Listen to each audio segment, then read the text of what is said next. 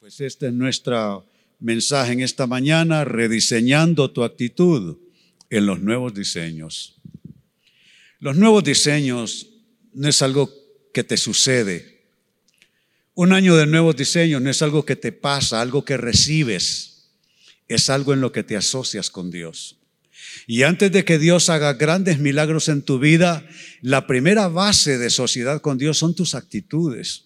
Porque tus actitudes no pueden ir en una ruta y esperar que los diseños de Dios vengan en otra. Tu actitud es vital para Dios. Y si hay algo que debemos cuidar todos, hay algo que debemos trabajar en oración con ayuda del Espíritu Santo, es nuestras actitudes. Eh, sin caer en condenación, siempre es bueno revisarse uno. Siempre es bueno observarse para poder honrar a Dios con nuestras actitudes. Pues este es nuestro tema, rediseñar actitudes en base de los nuevos diseños de Dios en este año. Y hay una escritura que nos va a dar todas las bases, todos los elementos como para eh, eh, abordar este tema de manera edificante para nosotros. Se encuentra esta escritura en Lucas capítulo 10, verso 38 al 42, lectura que hago para ustedes. Dice así, mientras iba de camino con sus discípulos, Jesús entró en una aldea y una mujer llamada Marta lo recibió en su casa. Diga, lo recibió en su casa. Tenía ella una hermana llamada María, que sentada a los pies del Señor escuchaba lo que él decía. Repite esa frase conmigo, escuchaba lo que él decía. Verso 40. Marta, por su parte, se sentía abrumada porque tenía mucho que hacer.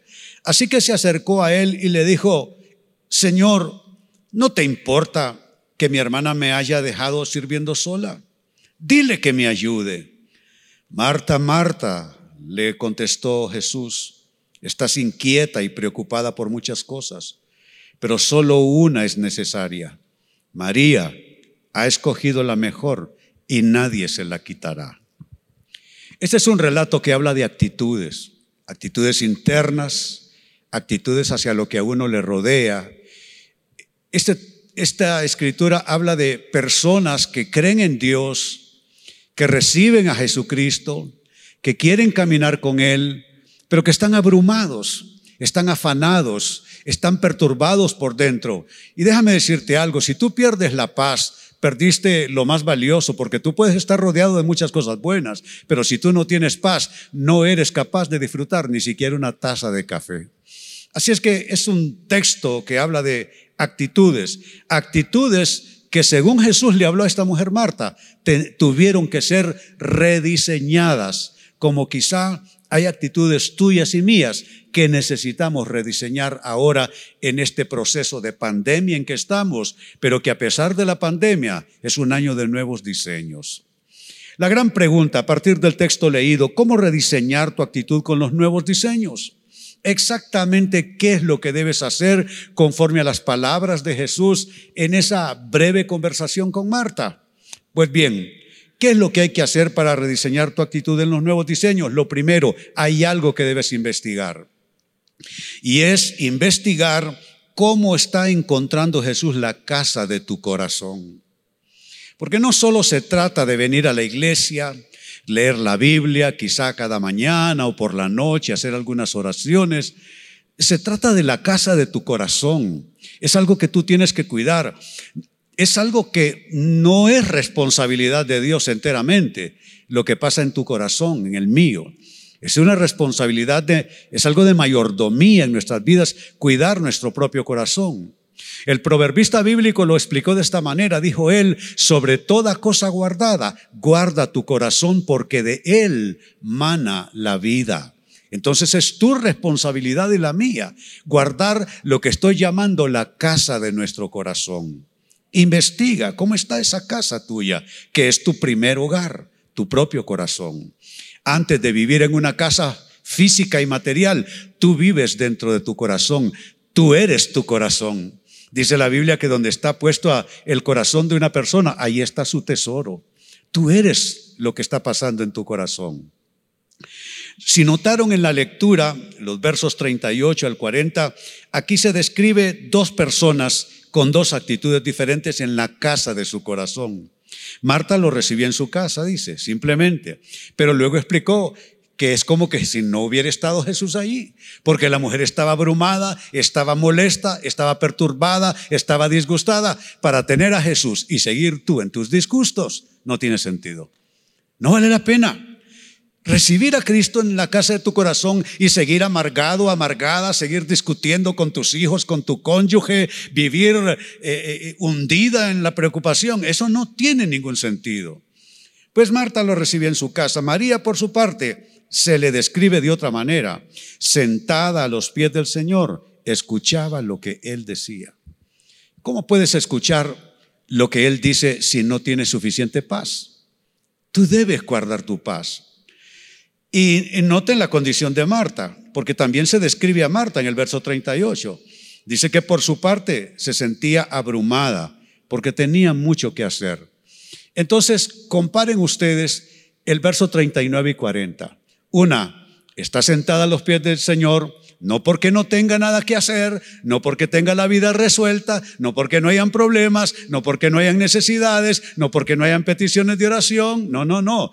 A pesar de todo, lo que pasa alrededor, ella está sentada a los pies del Señor, escuchando lo que Él decía. Saben, eso es algo que Dios me pide a mí todos los días. Yo estoy parado en un púlpito desde que yo era un muchacho en mis veintes. Pararme en el púlpito para mí es la cosa más natural.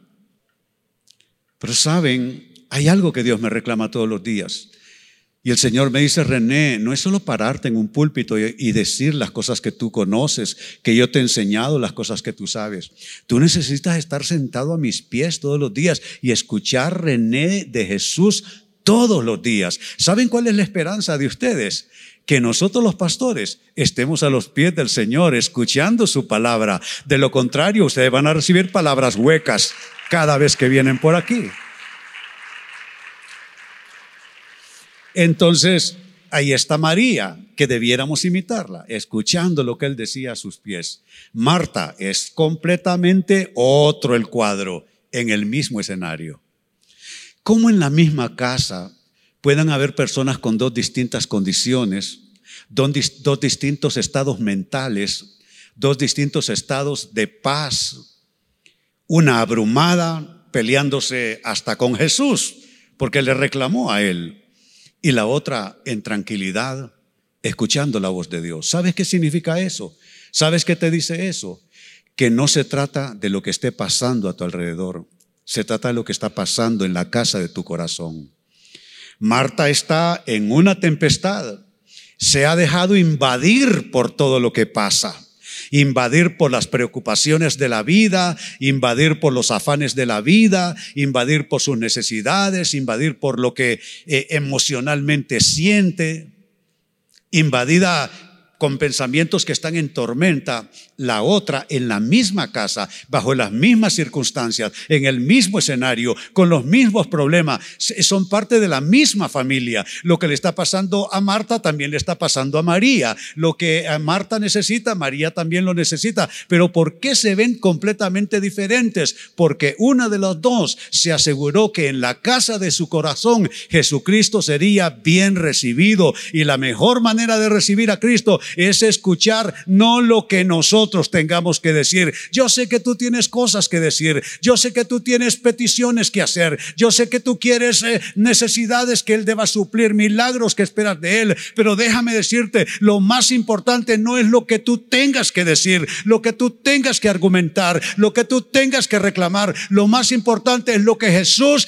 tiene que decirte a ti. Habrá alguien que entiende lo que estamos diciendo esta mañana.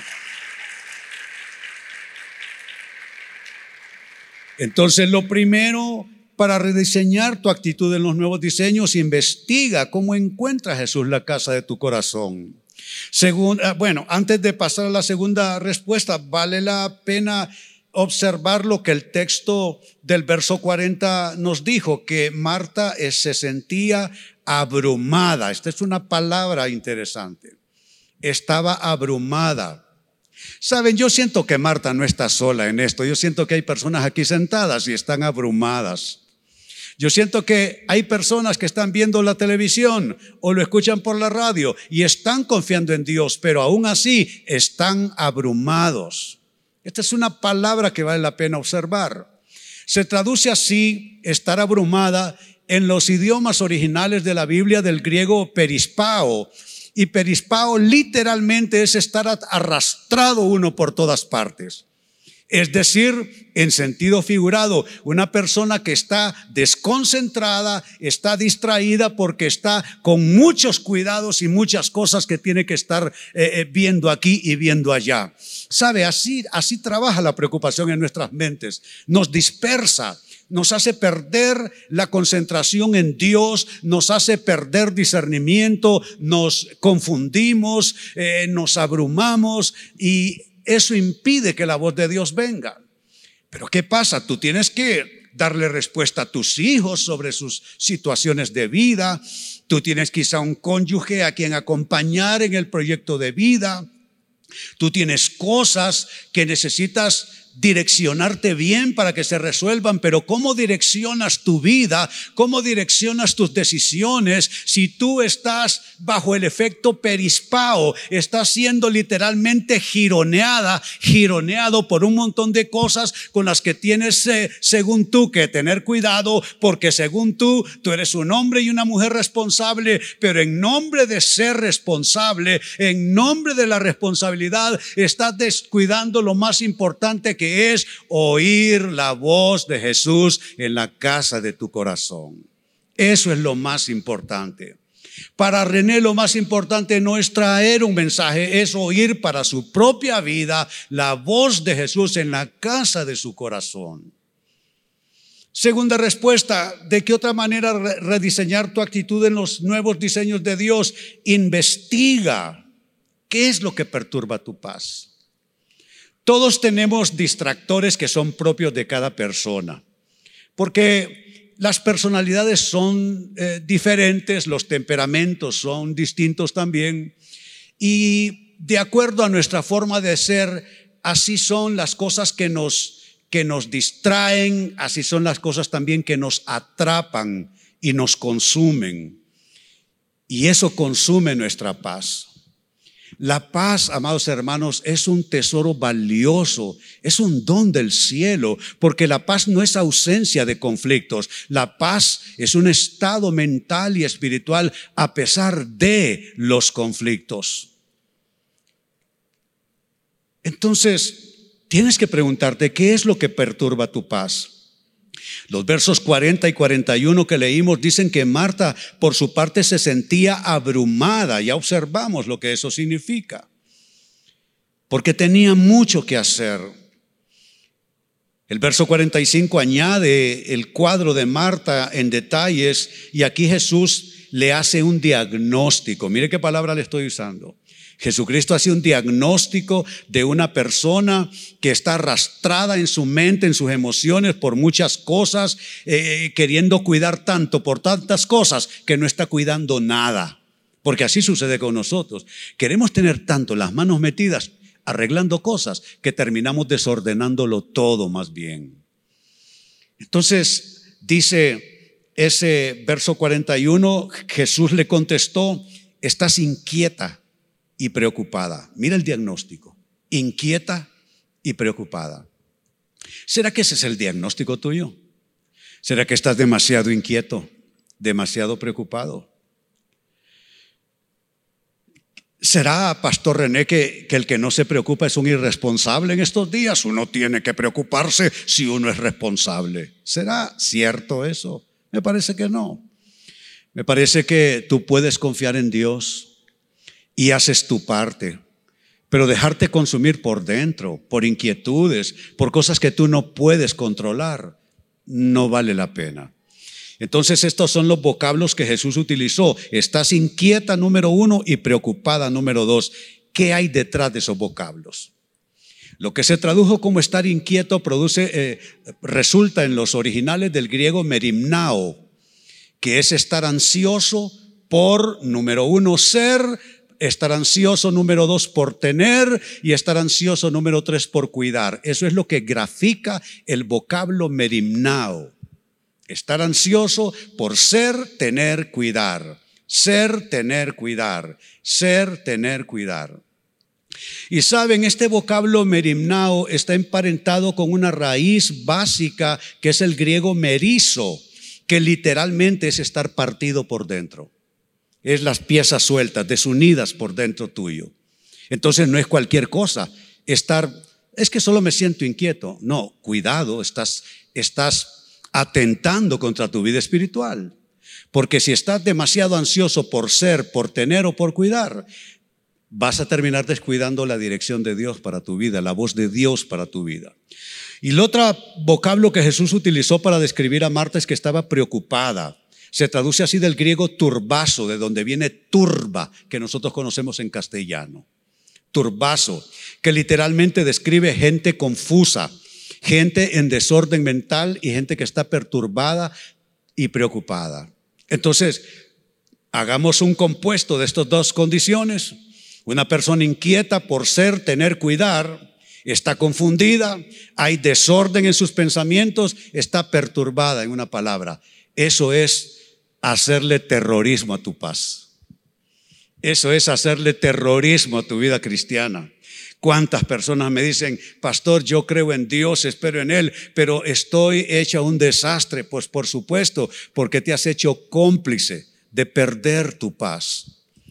Yo digo que, claro, no tenemos todo resuelto, no tenemos todas las cosas que necesitamos en esta temporada, pero tenemos lo más, lo más valioso, lo más preciado que podemos pensar, la paz de Dios que sobrepasa todo entendimiento, que guarda nuestros pensamientos y nuestros corazones en Cristo Jesús. Si tú tienes paz, no hay cosa que no puedas resolver. Si tú no tienes paz, no hay cosa que tú vas a poder hacer algo. ¿Te das cuenta? Paz es importante.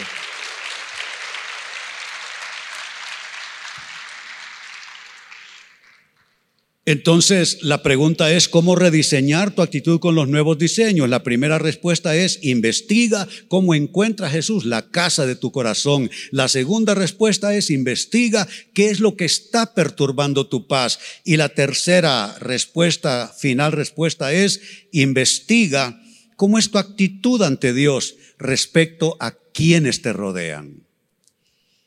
Esto es importante porque la mayoría de nuestras quejas son contra otras personas. No sé por qué, pero así somos los humanos. A nuestros problemas le ponemos nombre y apellido. Yo en realidad es un programa que tiene cerca de 40 años de estar en la televisión. Yo siempre le digo a la gente que no, no, no, se hagan eso a, a sí mismos. No se hagan eso a sí mismos. Les digo, no es lo mismo decir, tengo un problema laboral en mi empresa que decir, tengo un problema porque mi jefe fulano de tal. No es lo mismo. No es lo mismo decir, por una mala decisión estoy en una situación crítica financiera que decir, no, es que ese hombre fulano de tal o esa mujer fulana de tal o esos por aquí, por allá, me hicieron así, así, así, así. No es lo mismo. No es lo mismo decir, eh, tengo un problema conyugal que resolver, necesito la ayuda de Dios, que decir, es que esa mujer ya no la aguanto, quisiera mandarla a la calle, que se largue de aquí, que no vuelva. No es lo mismo. No es lo mismo. Entonces tienes que investigar en tu corazón cómo es tu actitud ante Dios respecto a quienes te rodean. Observemos la situación de Marta. El verso 40. Dice que se acercó a él, a Jesús, y le dijo, Señor, no te importa. Óigame, es que yo ni a mi doña le podría decir así porque le va a caer mal. Es que ya que yo le diga, oíme, no te importa, ya suena como, como muy pesado, ¿no es cierto? Como de entrada eh, muy golpeador. Pero imagínense, Marta está, porque no se trata de malas personas.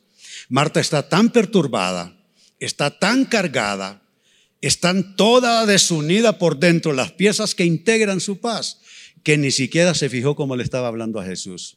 Saben, Marta no está sola en esto. Si pudiera alguien ponerte la grabación de algunas de tus oraciones que nadie más sabe y ha escuchado, ¿cómo le hablas a Dios? Yo siempre aconsejo a la gente, a Dios uno nunca le reclama. Si hay que asumir una pérdida, uno la asume en el nombre del Señor. Si hay que cerrar mal un capítulo de vida, porque no todos se cierran bien, hay que hacerlo con gratitud a Dios y con fe en Dios. Pero de eso de comenzarle a hablar como que si Dios trabaja para ti, perdóname, pero Dios no trabaja para ti, tú trabajas para Dios. Entonces no tiene ningún sentido. Así que volviendo a la respuesta de Marta, le dijo, Señor, no te importa que mi hermana me haya dejado sirviendo sola, dile que me ayude. Déjame darle órdenes a Dios. Dile que me ayude. Y si notan en el texto, en esa versión, todo está con signos de admiración, lo cual significa que allí estaba alterada la mujer. Yo no sé de ustedes, pero a mí me ha tocado ya vivir suficiente como para haber tenido pérdidas, fracasos y tragedias en mi vida personal. Y una de las cosas que aprendí desde mis dolores, desde mis lágrimas, desde mis quebrantos, desde mis pérdidas, es que uno, cuando está sufriendo, es el momento de amistarte con Dios, no de pelearte con Él. Hay algo que te duele, hay algo que tiene quebrantado tu corazón. No te enemistes con Dios. No te pelees con Dios. No le reclames. No pleitees con Él. Tú amístate con Dios porque estando en quebranto y en necesidad es cuando más necesitas de Él, de su amistad. La Biblia dice que somos amigos de Dios. ¿Cuántos quieren ser amigos de Dios? Pues hombre, a tratarle como amigo entonces, con confianza, le puedes decir lo que está pasando. Quiero cerrar este tercer aspecto con esta pregunta que pongo en pantalla para ustedes y es la siguiente. ¿Qué le dices a Dios cuando estás frustrado? Escucha tus propias oraciones. ¿Qué le dices a Dios cuando estás frustrado? ¿Cómo le hablas? ¿Horas quejándote? ¿Horas exigiéndole cosas a Dios? Esa es una pregunta que solamente tú puedes responder en esta mañana. Entonces la la gran pregunta en este tema ha sido cómo rediseñar tu actitud en los nuevos diseños. Y te he dado tres respuestas conforme a la escritura que leímos. Lo primero, debes investigar cómo encuentra Jesús la casa de tu corazón. En segundo término, debes seguir investigando y profundizar y preguntarte qué es lo que está perturbando tu paz en estos días. Y la tercera respuesta, tienes que seguir investigando aún más y preguntarte cómo es tu actitud ante Dios respecto a las personas que te rodean. No te enfoques en las demás personas. ¿Por qué? Porque nadie es perfecto. No te enfoques en las personas. Enfócate en Jesús. Enfócate en el plan de Dios para tu vida. Enfócate con tu papel, el papel que Dios te ha asignado, las cosas que Dios espera de ti. Muy bien, pregunto, ¿cuántos han aprendido algo en esta mañana? Muy bien, les invito a ponerse en pie. Vamos a orar. Padre, yo vengo a presentar esta gente valiosa, preciosa a tus ojos. Cada uno de estos hombres, mujeres, jóvenes, niños, son como la niña de tus ojos, Señor. No hay nadie aquí que quede fuera de tu amor. No hay ni uno solo que quede fuera de la esfera de tu fidelidad. Señor, no se trata de si lo merecemos o no lo merecemos. No se trata de si hacemos suficientes méritos. El caminar cristiano no es de hacer méritos, es de, de caminar con suficiente fe y discernimiento a tu palabra, a tu voluntad. Hoy vengo a bendecir, Señor, en tu nombre, cada hombre y mujer que está al alcance de mi voz. Hoy vengo a pedir que las cosas que están saliendo mal, Señor, comiencen a ser de alguna manera reorientadas. Señor, pon tu mano en eso que no está saliendo bien. Pero te pido, Señor, que traigas paz en el corazón, en la mente de, mi hermano y de mi hermana. Reprendo todo pensamiento, eh, pensamiento que trae dispersión, reprendo todo pensamiento de confusión Reprendo las ideas que el enemigo filtra hasta nuestra mente y nuestro corazón. En el nombre de Cristo, hablo paz sobre tu vida. te tengo una buena noticia, hermano y hermana. Dios está en control. No te preocupes. Te vives comiendo las uñas, te vives remordiendo la conciencia, te vives acusando de cada error que has cometido. A Dios no le importa nada de eso. Es lo que quiere guiar tu vida hoy, de hoy hacia el mañana.